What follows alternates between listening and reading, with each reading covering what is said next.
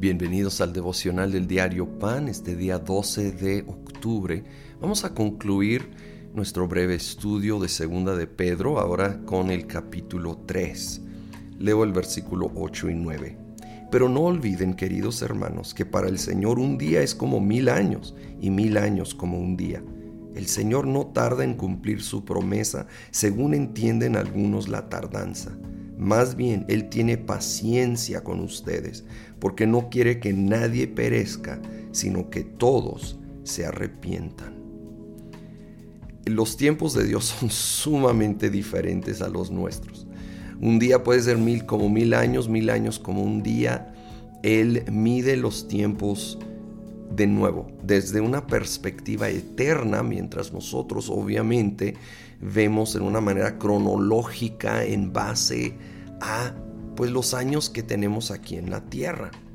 Ahora, dentro de ello nos lleva a entender que muchas veces sentimos que Dios está tardando cuando realmente no está tardando. Él en su perfecto tiempo es fiel. Él no tarda en cumplir su promesa, aunque ante nuestra expectativa se siente como que está tardando. Y la más grande aplicación de esto dice que es que tiene paciencia para la salvación, porque no quiere que nadie perezca, sino que todos se arrepientan. El Señor anhela la salvación de todos y muchas veces extiende esa bondad, como dice Romanos 2.4, que es su bondad nos lleva al arrepentimiento. La bondad y misericordia de Dios no es que es tolerante al pecado, mucho menos solapando el pecado. Es que está siendo paciente para llevar al arrepentimiento y a la salvación tengamos esto muy, muy presentes. Y bien, esta carta termina con estas palabras, versículos 17 y 18. Así que ustedes, queridos hermanos, puesto que ya saben esto de antemano, manténganse alerta, no sea que arrastrados por el error de esos libertinos pierdan la estabilidad y caigan. Más bien, crezcan en la gracia y en el conocimiento de nuestro Señor y Salvador Jesucristo. A Él sea la gloria ahora y para siempre. Amén.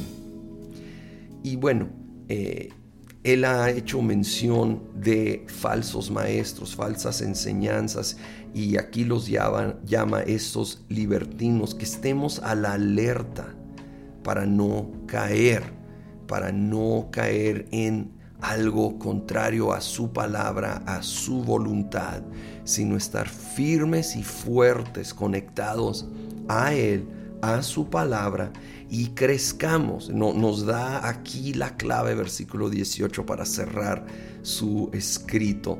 Crezcan en la gracia y en el conocimiento de nuestro Señor y Salvador. Gracia y verdad. Conociendo la palabra y la persona de Jesucristo. Cada vez más cercano, más íntimo nuestra relación. Creciendo en gracia, en su poder capacitador en nuestra vida, pero ligada siempre, siempre a la verdad de su palabra, de su persona, de quién es Él. Y a Él sea la gloria, ahora y para siempre.